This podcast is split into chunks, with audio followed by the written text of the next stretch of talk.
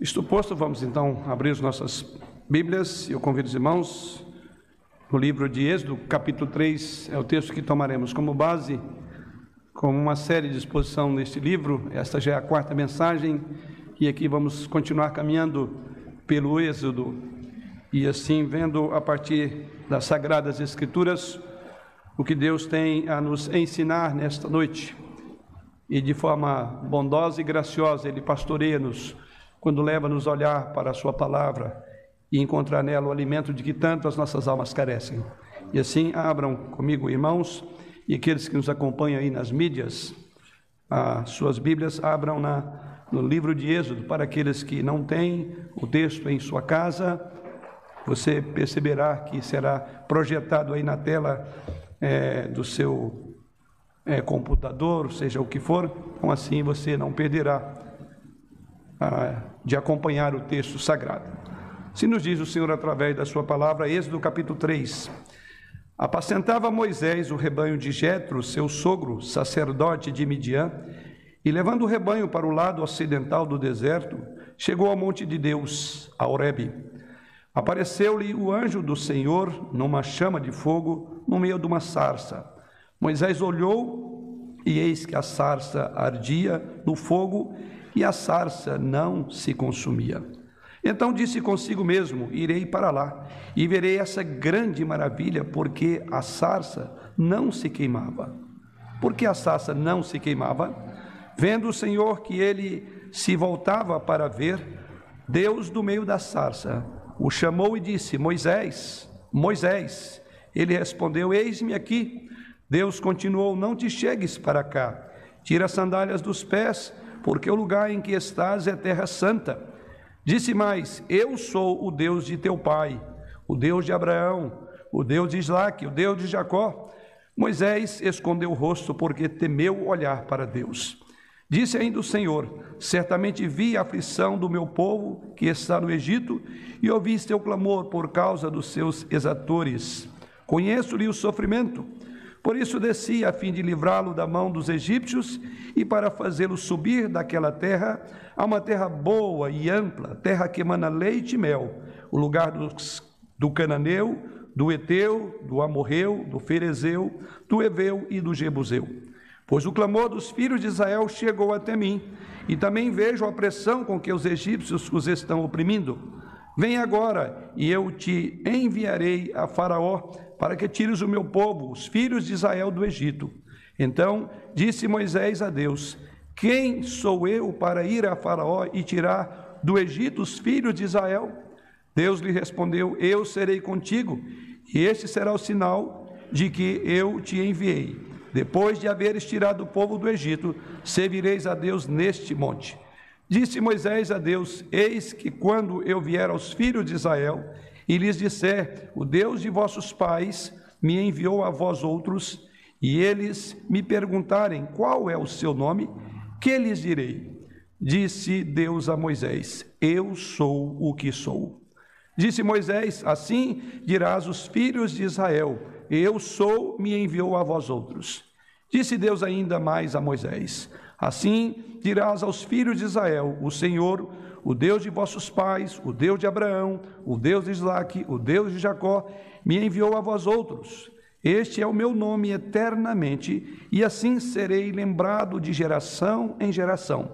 Vai, ajunta os anciãos de Israel e dize-lhes: O Senhor, o Deus de vossos pais, o Deus de Abraão, o Deus de Isaac, o Deus de Jacó, me apareceu dizendo: Em verdade vos tenho visitado e visto que vos tem sido feito no Egito.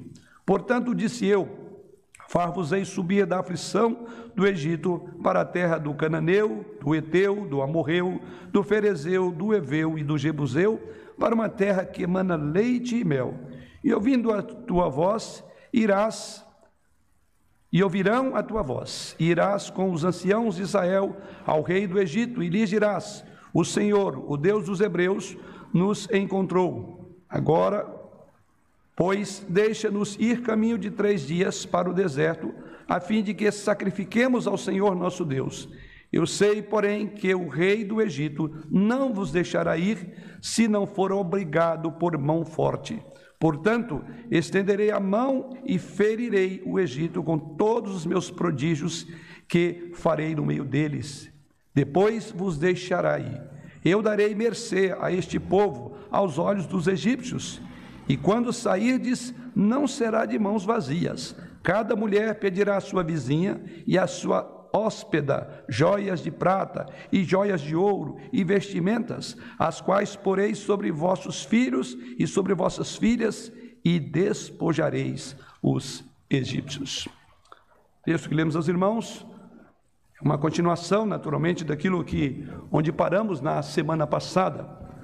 Para aqueles que estão conosco pela primeira vez, estão estamos já numa quarta mensagem voltada para o livro de Êxodo, sermão expositivo nessa passagem, ou em todo o livro de Êxodo. Então eu quero trazer à memória é, o último tópico que nós abordamos como um ponto de transição para o texto dessa noite. O que temos aqui no contexto dessa passagem a gente poderia chamar de um grande ponto de virada.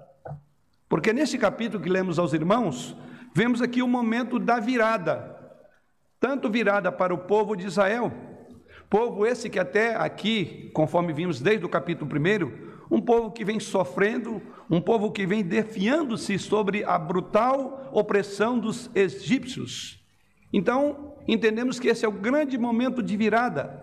Começa aqui exatamente o meio pelo qual Deus haveria de tirar este povo da escravidão e haveria de constituí-lo em um corpo político, haveria de dar-lhes a sua própria terra, conforme a própria narrativa que lemos aos irmãos, de tal forma que ele havia prometido a Abraão, a Isaac e Jacó. Em outras palavras, o mundo nunca mais seria o mesmo, porque uma manhã, ou numa manhã como esta, numa parte daquele deserto oriental, ou no oriente do deserto, Moisés se virou para ver uma grande visão nas encostas do Monte Horeb. E aqui então há um ponto de virada. A sorte de Israel, por assim dizer, haverá de ser mudada. Chegou o grande momento de que aquelas promessas que Deus vem fazendo desde o capítulo 1, e nós vimos elas, a maneira como Deus havia libertado o seu povo, ou, ou esse grande líder, para chegar o momento da concepção do seu propósito maior, a libertação do povo de Israel.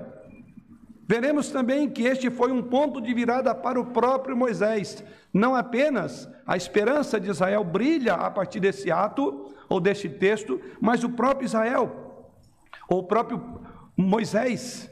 E assim podemos relembrar o que vimos até aqui, na primeira parte do capítulo 2. Vimos ali o seu nascimento, vimos a sua preservação, ao mesmo tempo, na segunda parte do capítulo 2, e essa foi a mensagem da semana passada, Vemos que ele fez um plano e o seu plano foi frustrado à medida que ele matou aquele egípcio. E então, depois de matar o egípcio, ele teve que fugir para livrar da própria, a, a sua própria vida. E ele fugiu para esse deserto, como nos vemos como nesse texto dessa noite. E é assim que Moisés caminha. E aqui um homem frustrado. E agora o encontramos aqui depois de 40 anos depois de 40 anos, encontramos agora Moisés, já nesse período longo de deserto. Vimos os seus primeiros 40 anos na corte egípcia, e agora ele passa mais 40 anos da sua vida é, exatamente no deserto. E aqui encontramos este homem também no que diríamos um ponto de virada na vida de Moisés. Seu plano havia sido frustrado. E depois de ver seus últimos 40 anos como hebreu, Aqui ele está no Egito, que não se caracterizava nem por um hebreu e muito menos por um príncipe egito, mas encontramos Moisés como um simples pastor midianita. É assim que inicia a narrativa do texto que lemos aos irmãos. Observe comigo o verso 1. Apacentava Moisés o rebanho de Jetro. Eu diria que Moisés estava aqui meio que sem identidade. Não era mais o príncipe do Egito, e muito menos um judeu um hebreu, mas era um simples pastor midianita. A vida de Moisés até aqui, você deve lembrar bem comigo, foi uma vida turbulenta. A vida de Moisés até aqui houve várias revoluções aconteceram na vida de Moisés. Realmente podemos observar que Moisés aqui estava num espiral descendente. E é exatamente esse ponto de crise, de encontro com Deus, no texto que temos a considerar nessa noite. Mas conforme a narrativa do texto lido aos irmãos, aqui a coisa se tornará totalmente diferente. Daí a ideia é que é um grande ponto de virada para a esperança de Israel, assim bem como para Moisés, que não era nem um príncipe no Egito e muito menos era um judeu digno, mas era um simples pastor de ovelhas. Até agora, Moisés tem sido como um pedaço de ferro lançado à deriva das providências de Deus, soprado de lá para cá, indo conforme o curso da ação soberana de Deus em sua divina providência, o que vimos também nas últimas exposições deste livro. Mas observe que aqui no capítulo 3, o próprio Deus agora ele intervém diretamente de uma forma a dar um novo rumo na vida do próprio Moisés. E aqui Moisés terá uma nova perspectiva de vida, não por causa de Moisés mesmo, mas por causa do grande encontro que ele teve com Deus. Exatamente esse grande ponto do nosso texto. E não é diferente, irmãos, porque quando as pessoas encontram com Deus em graça, em misericórdia e em glória, elas jamais serão as mesmas. O encontro com Deus sempre promoverá algum tipo de mudança. Aqueles que têm um encontro pessoal com Deus em graça e em glória, conforme vemos no texto sagrado, certamente serão impactados por esta comunhão, por esse encontro pessoal com Deus. É exatamente o que acontece com Moisés aqui no texto sagrado. Esse encontro, a partir daqui, mudaria, por assim dizer, para sempre a vida de Moisés como sempre tem acontecido com aqueles que encontram-se com a graça do Senhor, ou a graça que encontra esses corações. A mudança real, há uma mudança agora de paradigma na vida do próprio Moisés, há uma revolução que nós, inclusive, precisamos lembrar da nossa própria vida, porque a infinita graça e majestade de Deus chega a este homem. E aqui temos o contexto histórico dessa passagem. Conforme vemos até aqui, Moisés foi um homem que até então havia sido rejeitado pelos hebreus e estava sendo perseguido pelos egípcios. Esse é o ponto em que encontramos no nosso texto, ou o contexto da vida deste homem. Rejeitado pelos próprios judeus e perseguido pelos egípcios. Porque conforme vimos no final da narrativa do capítulo 2, os egípcios queriam, procuravam matá-lo, e somando a todos os egípcios, o rei, o faraó queria matá-lo. E agora era um homem perseguido, era um homem odiado, era um homem que temia a própria morte. Moisés agora é reduzido a um pastor, diz a narrativa no verso 1, e é um pastor que estava cuidando do rebanho do seu sogro no deserto. Ele encontra-se agora no lado ocidental do deserto, é isso que nos diz o texto. E levando o rebanho, verso de número 1 ainda, para o lado ocidental do deserto, chegou ao monte de Deus, a Horebe. Agora ele chega a Horebe, onde haverá uma profunda transformação na vida de Moisés. Um local bastante desprezível é onde ele estava. Ele é um ex-príncipe, um foragido, por assim dizer, da justiça dos egípcios e alguém que era odiado também pelos seus próprios patrícios, pelos próprios hebreus. O que podemos dizer é que Moisés aqui, ele está em lugar nenhum, exercendo um trabalho humilhante de pastor. Pois a narrativa de Gênesis, capítulo 46, verso 37, fala dessa profissão. E ali nesse texto nos diz lá que José disse: Porque todo pastor de rebanho é abominação para os egípcios, essa foi a afirmação de José quando encontrou com seus irmãos, os irmãos lembram disso? E ele disse que aquele tipo de atividade era abominação para os egípcios. E é isso que, se, é isso que Moisés se tornou no nosso texto, ou seja, uma abominação de acordo com o costume e a cultura egípcia em que ele foi criado. Então encontramos um homem aqui fracassado de acordo com a cultura hebraica e uma abominação de acordo com a cultura egípcia. Esse é o ponto de virada na vida deste homem, num momento extremamente de crise, onde ele tem um encontro pessoal com Deus. Mas o que observamos é que enquanto ele cuida dos rebanhos do seu sogro, como uma abominação para os egípcios e um fracasso como um hebreu, porque ele tentou salvar o seu povo, nós vimos lá no capítulo 2, e ele se vê aqui como um fracassado. E ele agora se aproxima deste monte. E o texto sagrado diz que ele chegou no monte, e esse monte é o monte de Deus, verso de 1. A Oreb, que é o monte de Deus. E aqui vemos a grande virada na vida deste homem. Aqui diz o texto sagrado que ele percebe alguma coisa estranha, mas na verdade ele não tinha se apercebido que aquele lugar era o monte de Deus, conforme a própria narrativa bíblica. E o texto sagrado então entra e diz que ele vê aqui um fenômeno, e o fenômeno está no fato de que ele olha e vê uma sarça que ardia, um arbusto que se ardia e não consumia, verso de número 2. Apareceu-lhe o anjo do Senhor numa chama de fogo no meio de uma sarça.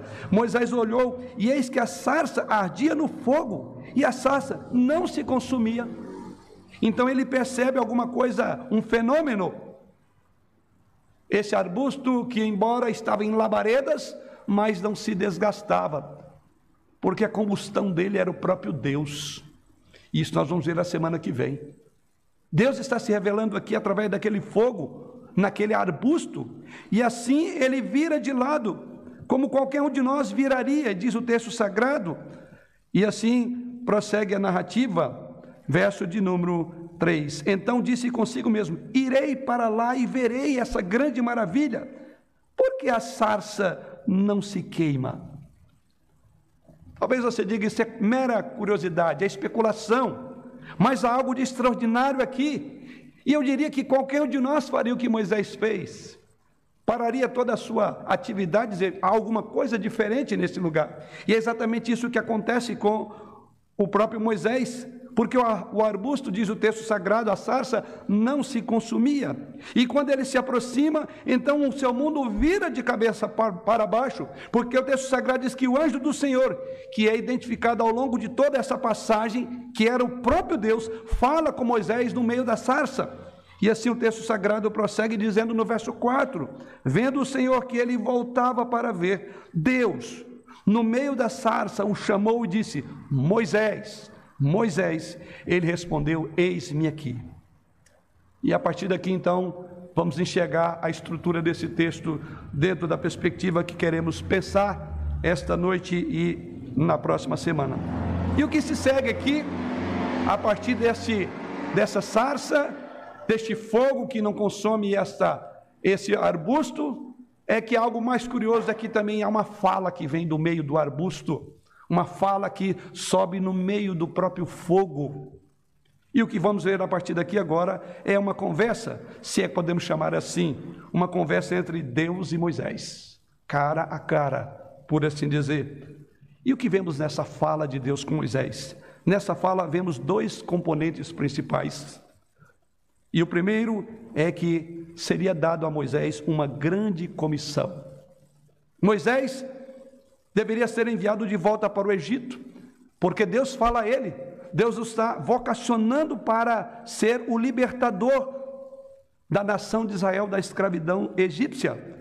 Mas se Moisés era para realizar aquela tarefa, ele deveria depender não das suas próprias forças, as suas forças naturais, até mesmo porque, ao depender de suas forças até aqui, ele foi um fracasso. Então aqui nós encontramos um outro componente nessa passagem, ele precisaria de algo mais do que ele próprio, suas forças, suas habilidades, sua formação no Egito, ou até mesmo a sua experiência no deserto. Não seria a experiência de Moisés que haveria de guiá-lo para libertar. E assim, o grande componente, o segundo componente importante desse texto é que ele precisaria da presença de Deus e, para tanto, ele deveria ter conhecimento do Deus que o enviava. Assim, não só era dado a ele uma grande comissão, não só foi dada a ele uma grande comissão, mas também uma grande provisão. E esta noite eu quero considerar a primeira, ou o primeiro desses componentes. Temos aqui o comissionamento de Moisés, a grande comissão de Moisés. O tema maior de toda a passagem é que Deus se revela e comissiona Moisés. Então, nosso tema tem dois momentos: tanto um Deus que se revela objeto do nosso estudo na próxima semana, mas um Deus que comissiona. Sendo assim, então vamos para este tópico, a grande comissão de Moisés no texto sagrado. Vamos orar. Pai, nós louvamos ao Senhor por esta hora e pedimos em nome do Senhor que nos ilumines na compreensão da tua palavra, mas que acima de tudo nos pastoreis e nos transforme por meio do teu santo livro. Pois oramos em Cristo Jesus. Amém. A grande comissão de Moisés. Hoje vamos considerar a grande comissão. E nessa grande comissão nós podemos observar dois aspectos que envolvem essa grande comissão. E o primeiro aspecto encontramos nos versos 7 a 10. Ou seja, o primeiro aspecto que Deus deu a Moisés uma missão para cumprir. É exatamente isso que observamos no texto. E assim encontramos a partir do verso 7 a 10. Disse ainda o Senhor: Certamente vi a aflição do meu povo que está no Egito, e ouvi o seu clamor por causa dos seus exatores. Conheço-lhe o sofrimento, por isso desci a fim de livrá-lo da mão dos egípcios e para fazê-lo subir daquela terra a uma terra boa e ampla, terra que mana leite e mel, o lugar do cananeu, do eteu, do amorreu, do ferezeu, do eveu e do jebuseu Pois o clamor dos filhos de Israel chegou até mim, e também vejo a opressão com que os egípcios estão oprimindo. Vem agora, e eu te enviarei a Faraó. Aqui está o comissionamento. E nesse comissionamento vemos aqui a grande missão. Ele seria agora enviado a Faraó. Em primeiro lugar, é exatamente isso que vemos no texto. Deus dá uma missão a Moisés. O Senhor tem um trabalho para Moisés fazer. E conforme os versos 7 a 9, Deus se identificou a Moisés, ou identificou com o sofrimento do Egito, ou do seu povo no Egito, e agora ele convoca Moisés. E aqui Deus se identifica, quem era ele? E assim encontramos no texto sagrado, ele diz: Eu sou o Deus de teu pai, o Deus de Abraão, o Deus de Isaac, o Deus de Jacó. O que Deus está dizendo, sabe aquela linha que vem seguindo desde Gênesis até agora Êxodo? É de que Deus tem uma aliança. E Deus fez uma promessa, e mais uma vez, esse é o bordão importante das Escrituras. Deus está fundamentado numa aliança, num pacto que fizera com seu povo, e aqui ele cita mais uma vez que ele era o Deus de Abraão, de Isaac e de Jacó. Ou seja, o que estava prestes a acontecer é o cumprimento do que ele havia prometido aos pais, Abraão, Isaac e Jacó. E agora ele diz que em pleno cumprimento das promessas que ele fez aos pais, aos patriarcas, Abraão, Isaac e Jacó, chegou o momento em que ele haveria de tirar os filhos de Israel daquela escravidão. E finalmente haveria de levá-los, conforme a própria promessa, a uma terra deleitosa, a terra de Canaã, uma terra de abundância, mas uma terra também que estava ocupada, como diz o próprio texto, estava ocupado aí por vários povos, os amorreu, ferezeu, heveus, eteus, jebuseus e assim por diante. Então ele está dizendo: Este é a minha promessa, e chegou o momento de dar é, cabo a esse propósito, à promessa que eu fizera aos seus pais. Então, esta era a promessa aos patriarcas. E que promessa? Era a promessa de que ele agora haveria de renovar, a partir de Moisés, aquilo que ele havia comprometido fazer a Abraão, Isaac e Jacó. Então eu diria que na sua grande missão, Moisés, primeiramente, tem uma boa notícia a ser dada. Num sentido muito real, é o Evangelho, porque o Evangelho é nada mais do que a boa nova. E aqui, a mensagem, a missão de Moisés envolvia primeiramente o aspecto de uma boa notícia. Ele haveria de libertar o povo, um povo que estava em opressão durante 400 anos. E agora chega o momento em que Moisés foi levantado para ser o libertador daquele povo por meio do nosso Senhor Deus.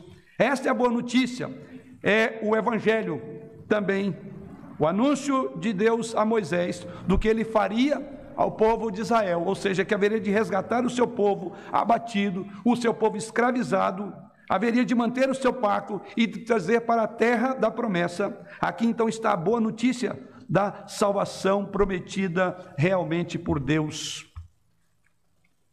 Mas por que Deus faria isso? Primeiramente, porque ele foi movido por compaixão. Aqui está a razão por que Deus fará isto. Aqui está a razão por que Deus haveria de encaminhar Moisés para libertar o povo do Egito. Essa missão deveria ser movida por compaixão. E esse ponto é muito importante para Moisés entender. Foi a compaixão de Deus que o inclinou a cumprir esta promessa. O que motiva o coração de Deus a manter a sua promessa da aliança e salvar o seu povo, senão a sua própria compaixão? Quando nós olhamos para o texto, não é este o motivo pelo qual Deus resolveu libertar o seu povo, como também não é este o motivo de Deus para salvar pecadores como eu e você, senão a sua compaixão, pecadores e miseráveis que somos, como eu e você. Olhe para o texto novamente. Vemos que Deus salva porque o seu coração está movido de compaixão, de piedade. E ele escolheu essas pessoas. Ele então olhou para o sofrimento dessas pessoas Diz o verso 9: Pois o clamor dos filhos de Israel chegou até mim, e também vejo a opressão com que os egípcios os estão oprimindo. Movido por compaixão.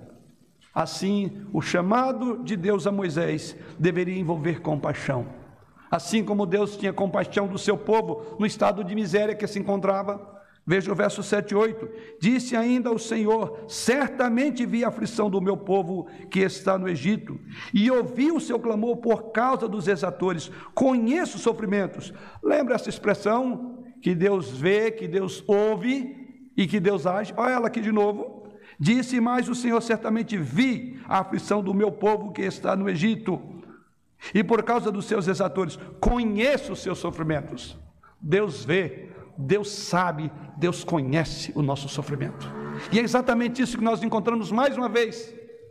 Deus traz à memória a sua compaixão por este seu povo.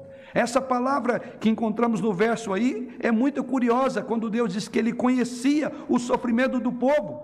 Observe essa expressão no final do verso 7: Conheço-lhe o sofrimento então, essa passagem ou esse texto significa mais do que simplesmente ter o conhecimento de um fato, como muitas vezes conhecemos alguma coisa, algum fato, mas esse conhecer descrito no verso aqui significa sim que ele compreende as profundezas e a realidade do que se passa na vida de alguém, e nesse caso aqui do seu próprio povo. O que o texto nos diz que Deus foi tocado com o sentimento de suas enfermidades, da sua angústia, do seu clamor que subira a ele durante 400 anos. Ele conhece no sentido mais completo do termo os sofrimentos pelos quais o seu povo passa. O seu coração derrete por amor a eles. E o verso 9 diz que Deus se importa com o seu povo e se importa a tal ponto que ele se moveu em compaixão para libertar esse povo. Isso então nos ensina, irmãos, que Deus não esqueceu suas promessas. E Deus não é indiferente às promessas que faz ao seu povo. Ele age porque ele nos ama, ele age porque ele se importa conosco. A salvação de Deus não é uma coisa abstrata. A salvação de Deus não é uma coisa feita de forma arbitrária, insensível, por uma divindade distante que salva pessoas ou pecadores de forma esotérica. Mas vemos aqui não Deus, que esse poder soberano é um Deus de misericórdia, é um Deus que caminha com compaixão para a vida dos seus filhos. Ele ouve os gritos, como diz o texto, ele ouviu os clamores e ele se comoveu de compaixão. Isso não é evangelho aqui em Êxodo. Deus ouviu o seu clamor e Deus compadeceu-se do seu grito assim como ele fez. O que passa com você, Deus sabe, Deus ouve, Deus vê e Deus age. E ele agirá com base na compaixão que ele tem por nós, da mesma forma como fez por esse povo no texto que estamos a considerar. Deus nos ama, irmãos. Você é amado de Deus, você imagina isso? Você é uma propriedade exclusiva do Senhor. Estamos vendo isso aqui, esse evangelho, aqui em Êxodo. Mas há um outro ponto. Essa missão deveria ser movida por compaixão, porque Deus agia em compaixão. Mas nós podemos fazer agora uma, uma, uma ligação dessa compaixão de Deus aqui, e ela lá no Evangelho, ela é personificada em Cristo. E esse é o segundo momento que nós observamos nesse chamado na missão de Moisés. É porque a compaixão de Deus foi posteriormente personificada de forma cabal na pessoa de Jesus Cristo. Em nenhum lugar isto é mais claramente demonstrado do que na vida de Jesus Cristo. Em nenhum lugar podemos encontrar um Deus em compaixão, em condescendência, em graça, em misericórdia, vindo a nós, escravos do pecado. Foi afinal o amor do coração de Deus que enviou seu Filho, porque o texto sagrado diz: porque Deus amou o mundo de tal maneira. Como os teólogos dizem, que o envio de Cristo foi precedido pelo amor, porque ele amou, ele enviou. Então a motivação que impulsionou Deus a enviar Jesus é o amor. E é a passagem mais conhecida de todos os crentes, porque Deus amou. É exatamente isso, porque Deus amou esse povo aqui, é que ele mandou Moisés. Ele levantou Moisés para libertá-los. Da mesma forma, encontramos isso na cruz do Calvário. O apóstolo Paulo, em Romanos 5, versículo 8, afirma o seguinte: Mas Deus prova o seu próprio amor para conosco, pelo fato de ter Cristo morrido por nós, sendo nós ainda pecadores. Aqui diz que o amor do Pai que antecipou a vinda do Filho, porque ele amou, ele enviou. E no dizer do apóstolo Paulo, diz que Deus prova que ama quando ele manda Jesus Cristo. Você consegue entender isso? Você foi objeto desse amor, esse amor te envolve, esse amor te consola, te conforta. Pense nisso, querido. Mas é curioso que foi também o amor de Cristo que motivou a fazer o que ele fez. E aqui eu quero trazer, dentre muitos textos, muitas passagens, a que se encontra em Marcos capítulo 1. Foi o amor de Cristo que motivou ele fazer tudo o que fez. Apenas um exemplo dos vários que os evangelhos nos apresentam. O que é dito no texto de Marcos, capítulo 1, versículo 14, é uma narrativa bastante conhecida de todos nós. É aquela narrativa, aquele momento em que um leproso veio a Jesus Cristo. E esse leproso vem a Jesus Cristo, versos 41 e 42, e diz ao Senhor Jesus Cristo, para que ele se queres, podes purificar-me. Há uma voz de um clamor, há um apelo por misericórdia deste homem, se queres. Ou seja, dependia do querer, não da pessoa, mas de Jesus. E este homem agora volta-se para o Senhor e diz: Senhor, se tu quiseres ou se queres, podes purificar-me. Eu sei que está em ti o poder de purificar, mas se tu quiseres ou se queres, Marcos mostra-nos isso e quando então esse leproso veio e gritou a Jesus Cristo e clamou por misericórdia, Marcos nos mostra o que acontece no coração de Cristo quando ele encontra este homem nesse estado miserável e nesse clamor. E o texto sagrado prossegue dizendo o seguinte: Jesus, profundamente compadecido, estendeu a mão, tocou e disse-lhe: Quero, fica limpo. Compaixão foi o amor de Deus que antecipou a vinda do filho, porque ele amou, ele enviou. Mas o próprio filho também foi tomado de amor, porque toda atitude, todo o ministério de Jesus Cristo foi fundamentado no amor que ele tinha pelas pessoas. O coração compassivo de Deus que Moisés conheceu, no texto que lemos essa noite de Êxodo, capítulo 3, ele é mais plenamente exibido na cruz de Jesus Cristo que ouve quando você chora, Ele responde quando você clama. Deus é movido de compaixão. O autor da carta aos Hebreus, no capítulo 4, verso de número 15, nos afirma o seguinte: Porque não temos sumo sacerdote que não possa compadecer-se das nossas fraquezas Jesus Cristo, e aqui ele fala de Jesus. E ele diz que ele é aquele que pode compadecer-se das nossas fraquezas. Ou seja, Deus vê, Deus ouve, Deus sabe. Deus viu o sofrimento, Deus ouviu o clamor. E o nosso versículo 7 diz: E Deus sabia, eu conheço o sofrimento deste povo. Se você clamar por misericórdia a Jesus, querido, Ele sempre te ouvirá, Nunca houve e jamais haverá alguém que tenha ido a Jesus Cristo em busca de misericórdia e saiu com suas mãos vazias. Ele é tocado do sentimento de compaixão. Ele já sabe, ele veio para nos salvar, ele próprio afirmou isso. Deus nos ama. O apóstolo Paulo e as escrituras todas revelam isto. Não são boas notícias? Estamos vendo o Evangelho aqui no livro de Êxodo, que Deus ouviu, que Deus sabia e que Deus haveria de agir. Você já pensou nisso? Você é amado por ninguém mais do que o próprio Deus. Ele provou isso. Não é isso que Paulo diz no texto de Romanos 5?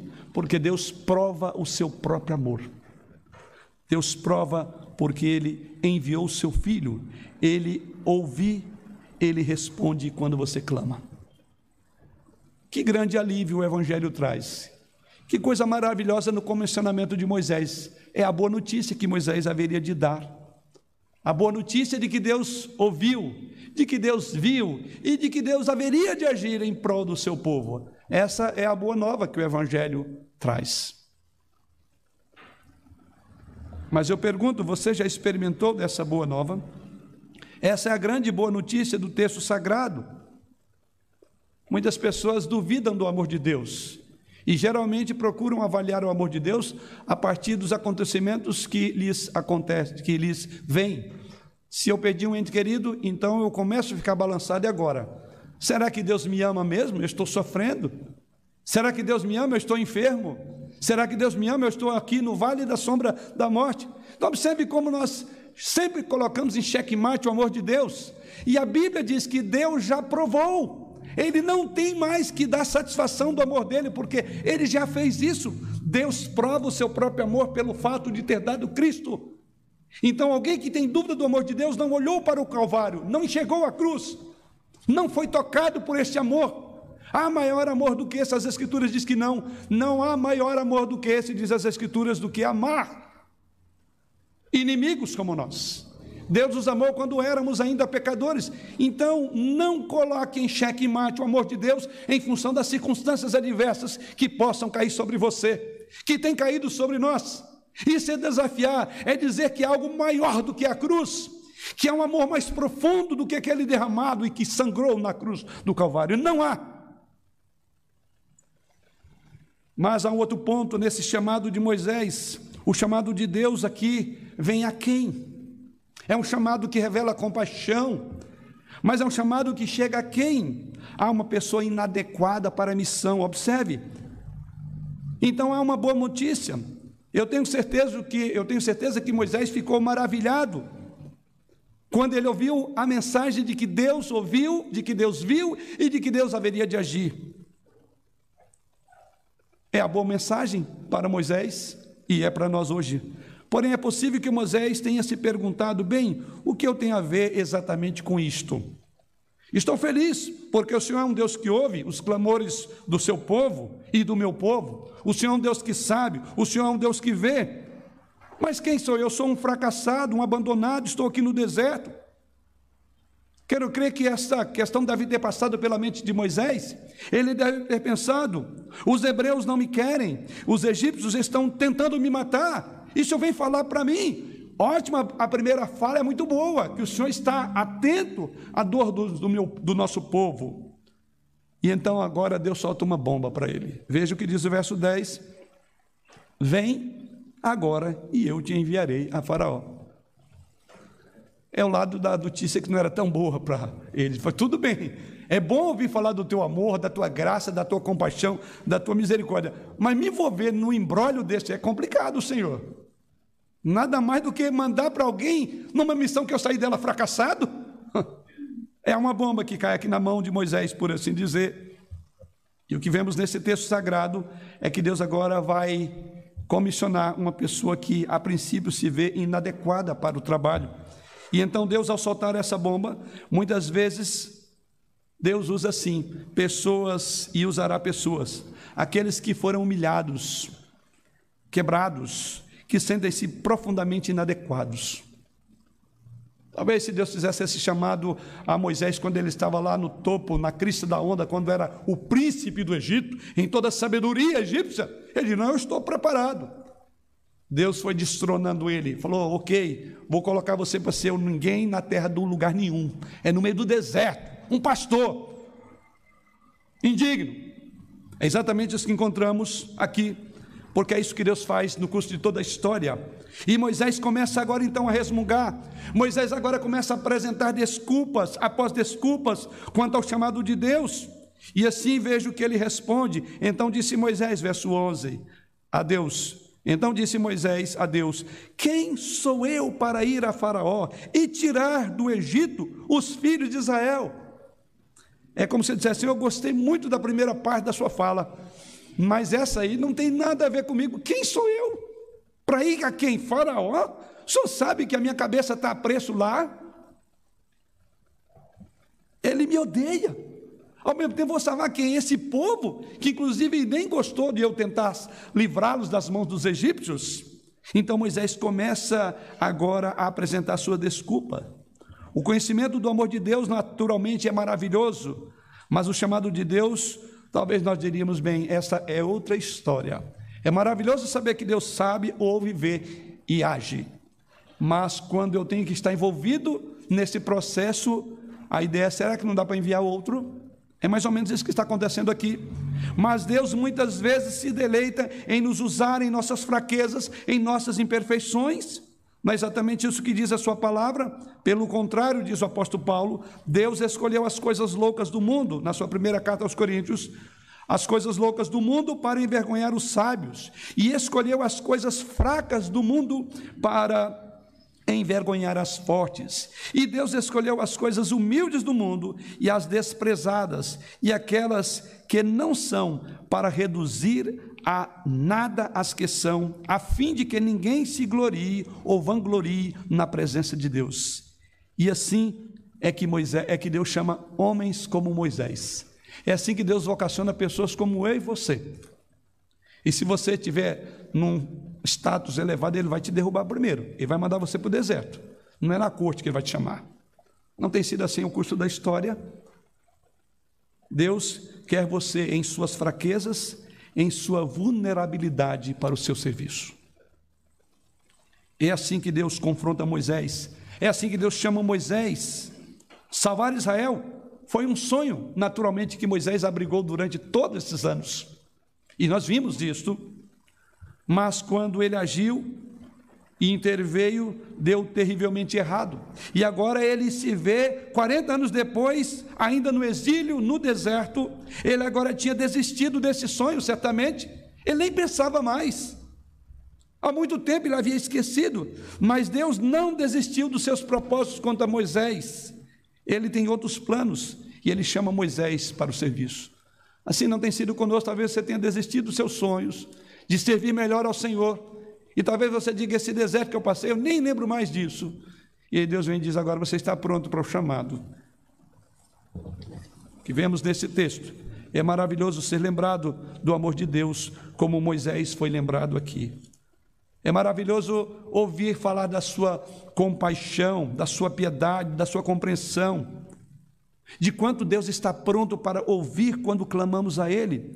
Ficamos naturalmente confortados com esta mensagem, mas quando percebemos que é o amor de Deus, que a compaixão de Deus tem um objetivo além de nós mesmos, que Deus, em seu amor e compaixão, está interessado em mais do que o nosso conforto, que Ele está determinado a nos usar em seu serviço, bem, isso então é algo que eu não estou pronto para pensar. O amor e a compaixão de Deus move-nos também nosso amor e compaixão pelo outro. Tudo estava ótimo com a mensagem de Deus até o momento em que Deus diz: Pois bem, verso de número 10: Vem agora e eu te enviarei. Entanto, Moisés começou a apresentar desculpas porque ele não tinha a mesma compaixão que Deus pelo seu próprio povo. E o que vemos nesse texto é que a misericórdia de Deus é revelada quando ele também envia Moisés em uma missão. se ele sabia, se ele viu, se ele ouviu, agora Deus age.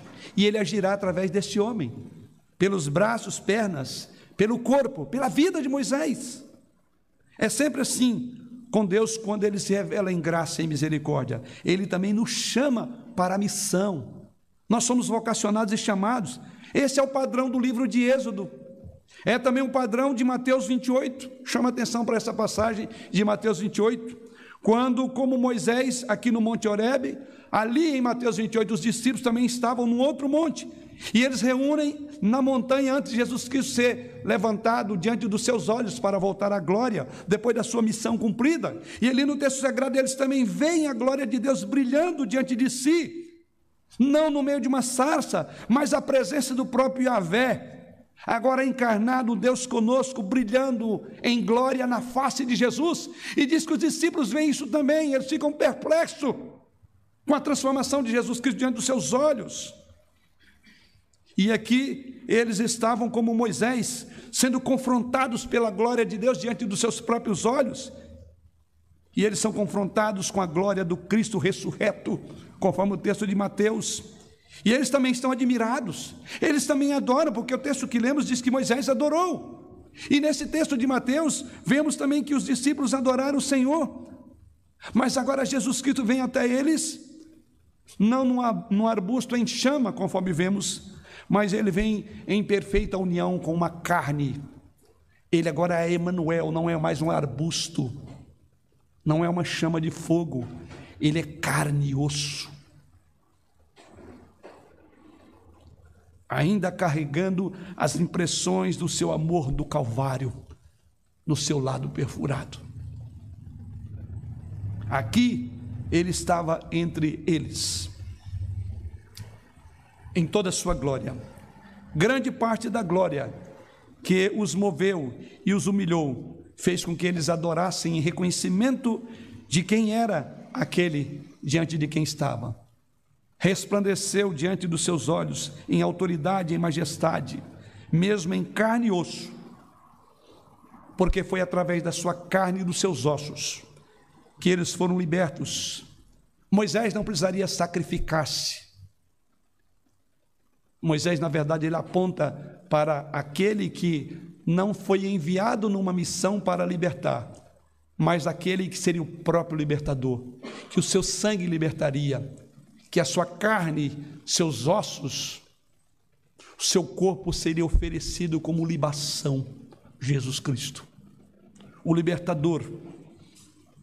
E lá naquela montanha, do texto de Mateus 28, assim como aqui em Horebe, há uma nova revelação do nome de Deus. Não agora eu sou o que sou, porque os irmãos veem, a revelação de Deus em Horebe foi essa, verso de número 14, quando Moisés perguntou: Quem é? Ele diz: Eu sou, me enviou a vós outros. E direis a ele, disse Deus a Moisés: Eu sou o que sou. Aqui em Horebe ele diz: Eu sou o que sou. E no Calvário, ou na montanha ali onde Jesus estava, ele se revela como Pai, como Filho e como Espírito Santo. Grande parte da glória do Senhor Jesus. O nome de Deus é exibido em plenitude em Jesus Cristo. Ele é o ápice da revelação de Deus. É o clímax. Sua glória foi revelada, seus propósitos de salvação foram exibidos na forma mais clara que o mundo poderia ver e ouvir. Aqui está Deus, o Redentor, diante dos olhos dos discípulos. Assim como Deus estava diante de Moisés, o texto diz que Moisés então não pôde olhar para Deus. Mas em Jesus Cristo nós olhamos para Deus encarnado. Veja esse ponto dos dois textos. Por isso que encontramos Jesus em toda a Escritura Sagrada. E assim como Deus se apresenta a Moisés e diz: Vem agora e eu te enviarei. Essa palavra ecoa pelos séculos, chega a Jesus Cristo, e depois de resplandecer em glória, o que, que ele diz em Mateus 28, 19? Ide, portanto, fazei discípulo de todas as nações. É maravilhoso ver a glória do Senhor, mas mais uma vez, vem uma bomba. Vá agora, ide, fazei discípulo. Irmãos, muitas vezes nós queremos a misericórdia, mas não a missão. da misericórdia, não é? A misericórdia nós gostamos, mas a missão de ir, nem tanto. Queremos a bênção, mas não o fardo. Queremos ser salvos. Não estamos muito preocupados a serem enviados. Mas Moisés precisava aprender, como nós hoje precisamos, que a salvação nunca termina em nós. Graça nunca termina o seu trabalho só em nossos corações. Devemos então transbordar de nós para o coração dos outros. Os salvos são sempre enviados, aqueles sobre os quais é dada misericórdia. A quem misericórdia é dada são aqueles a quem Deus envia em missão, como também misericordiosos. Se Deus fez de você filho, ele faz isso para torná-lo instrumento. Moisés precisava entender. Então não dê desculpa. Não diga quem sou eu. Essa expressão de Moisés ela ecoa pelos séculos, e hoje a gente vê isso também. Mas logo eu, eu não tenho jeito para isso, eu não consigo fazer essas coisas, eu não acho que nasci para isso, eu não me vejo em lugar nenhum na igreja, eu não encontro lugar, não encontro espaço para servir o Senhor. É, mas todos vêm a Jesus.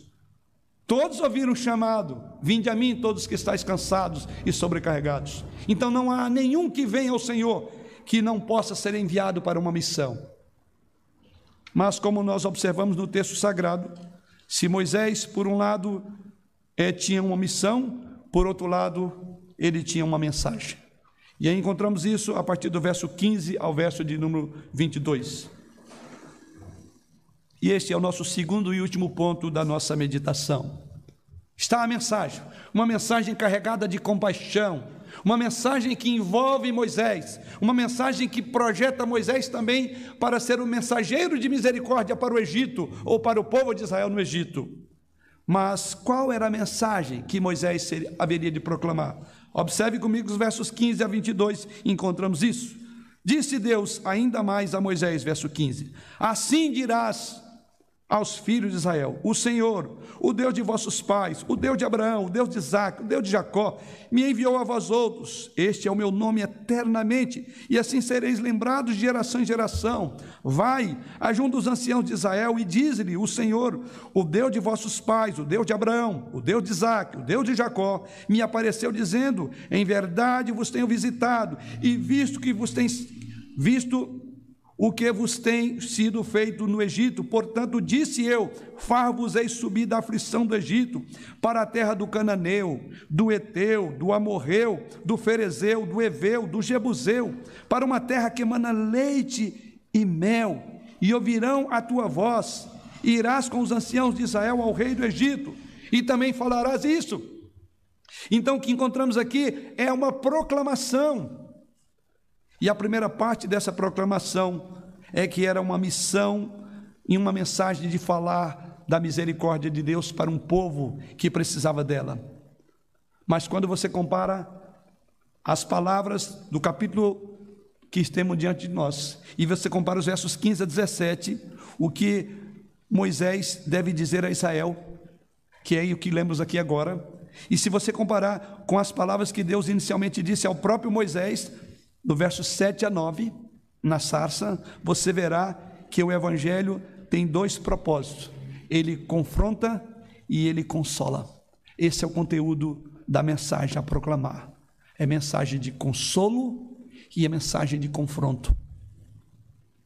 Moisés tem esta mensagem. Ele deveria confrontar o Egito ele deveria confrontar o faraó que se levantara contra Deus e ao mesmo tempo consolar e confortar aqueles que estavam sob opressão de faraó durante 400 anos. O que Deus diz a Moisés, nós hoje temos que dizer ao nosso mundo. A mensagem, ela tem esse duplo aspecto no seu contexto. É uma mensagem de conforto, sim. É uma mensagem de compaixão de Deus mas não deixa de ser também uma mensagem de confrontação do pecado. Quando, porém, se trata de Faraó, observe, a mensagem para o povo era: olha, Deus libertará, ele cumprirá a promessa que fez aos pais. Que promessa maravilhosa! Terra que manda leite e mel. Mas o outro ponto da mensagem, outra parte do conteúdo da mensagem, encontramos os versos 18 a 22, observe. E ouvirão a tua voz, verso 18: Irás com os anciãos de Israel ao rei do Egito e lhe dirás: O Senhor, o Deus dos Hebreus, nos encontrou. Agora, pois, deixa-nos ir caminho de três dias para o deserto, a fim de que sacrifiquemos ao Senhor nosso Deus. Eu sei, porém, que o rei do Egito não vos deixará ir, se não for obrigado por mão forte. Portanto, estenderei a mão e ferirei o Egito com todos os meus prodígios que farei no meio dele, depois vos deixará ir. A mensagem bem diferente da primeira parte. Deus claramente lidará com Faraó em etapas. A etapa é que, a princípio, diz o texto, o pedido seria simplesmente um pedido de deixe ele ir por três dias. Não era, não era muita coisa. Conforme o próprio texto sagrado. Deixe por três dias e adorar o Senhor ali no deserto. Mas Faraó se endureceu e diz: Não, nem três dias eu vou deixar ir. Verso de número 19, o texto diz que Faraó haveria de resistir ao que eu diria um pedido bem simples para aquilo que deveria acontecer. Eles sairiam definitivamente, mas eles estavam provando o coração de Faraó para mostrar a sua ira a Faraó. Tanto é verdade que o texto sagrado nos diz no verso 7, verso 19, melhor: Eu sei, porém, que o rei do Egito não vos deixará ir, se não for obrigado por mão forte. a sua glória, a sua majestade, o seu poder, o seu braço seria revelado ao tirar Israel da escravidão, até que finalmente haveriam de deixar eles irem. E agora o Egito seria um objeto de escárnio, mais uma vez, porque observe o que diz o final do verso 22: porque o Egito seria despojado, os hebreus despojariam os egípcios. Sim, esse é o grande conteúdo também, e agora vamos para o Evangelho. Não é o conteúdo do Evangelho, a mensagem de libertação, e ao mesmo tempo é um aviso de julgamento. Sempre quando o Evangelho é pregado, ele atinge aos dois públicos: aqueles em quem a graça haverá de misericordiosamente libertar, salvar, mas um coração duro será julgado na mesma mensagem.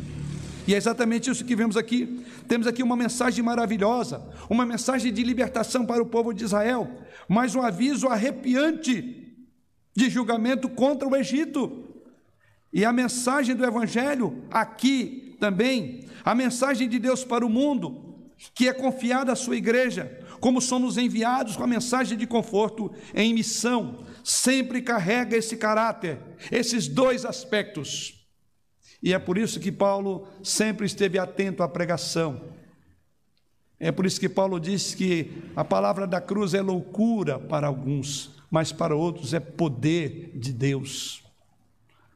Sim, a mensagem tem dividido as pessoas, ou colocado cada um em seu devido lugar. A alguns a graça, a misericórdia, o perdão, a outros a ira, a justiça de Deus é ao mesmo tempo uma mensagem de misericórdia para todos que creem em Jesus Cristo. Creia no Senhor Jesus Cristo, diz as Escrituras, e serás salvo. Ele é um Salvador perfeito para todos aqueles que clamam. Ele sabe, ele ouve, ele vê. Mas ao mesmo tempo, querido, é uma mensagem para aqueles que o rejeitam. Rejeite as reivindicações de Jesus Cristo Rejeite as reivindicações de Cristo crucificado e você estará diante de um tribunal para enfrentar a ira do Jesus Cristo entronizado. Você já pensou nisso? Se você não for salvo com Israel do Egito, será julgado com o Egito pelo Deus da glória. Lá no Egito, você será julgado. Se você não for resgatado por Cristo na cruz, você será julgado por Cristo na glória. Para concluir, você, querido, vê a urgência da mensagem do Evangelho aqui em Êxodo? Se hoje você não é cristão, digo a você, você então entende a urgência desse chamado do Senhor? Estes são os seus destinos, um ou outro. Ou você será arrancado da ira de Deus pela graça de Cristo, ou você será deixado no Egito para ser julgado por ele, tendo rejeitado a Jesus Cristo. Qual será o seu destino? Jesus vem até você nesta noite no Evangelho, o Evangelho pregado a partir de Êxodo.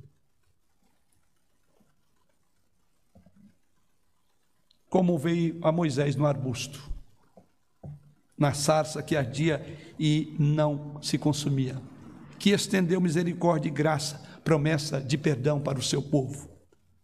Qualquer um que corra para ele, certamente será salvo. Mas se você é cristão, fala agora aqueles que já fazem parte do povo redimido de Deus. Querido, você sente a urgência que pressiona para ser uma testemunha fiel dessa graça? É maravilhoso ouvir falar que Deus liberta. Até o momento que Deus diz: Vem e eu vou te enviar. Quantas vezes estamos com os ouvidos tão ávidos para ouvir as promessas graciosas do Senhor? Mas quantas vezes nosso ouvido se fecha quando nós somos envolvidos no processo de salvar? No sentido de ser instrumento de salvação. Estes são os destinos enfrentados por todas as pessoas em todos os lugares. E como Deus te envia em missão com esta mensagem maravilhosa, Ele quer que você saiba que você tem amigos, você tem familiares, você tem vizinhos, você tem colegas e pessoas que estão enfrentando uma eternidade perdida por falta de conhecimento de Jesus Cristo, estão no Egito ainda. Você vai abrir a boca para falar do seu Salvador. Você vai levar a mensagem confiada a você. Você fará discípulos. Todo aquele que foi objeto da graça é um canal por meio do qual a graça chegará aos demais. Pense nisso. E aqui não estou falando de pastores, de missionários, de presbíteros, de diáconos, de líderes, todos. Porque Deus não estendeu a sua graça somente aos pastores, aos missionários, aos presbíteros, aos diáconos, aos líderes da igreja. A graça chegou a todos nesses bancos, a você. Então você deve ouvir: Vem agora, eu te enviarei. Há uma missão confiada a nós, há uma mensagem maravilhosa que nos foi dada para proclamar. Que Deus nos ajude a cumprir a missão e a proclamar alegremente a mensagem. Amém.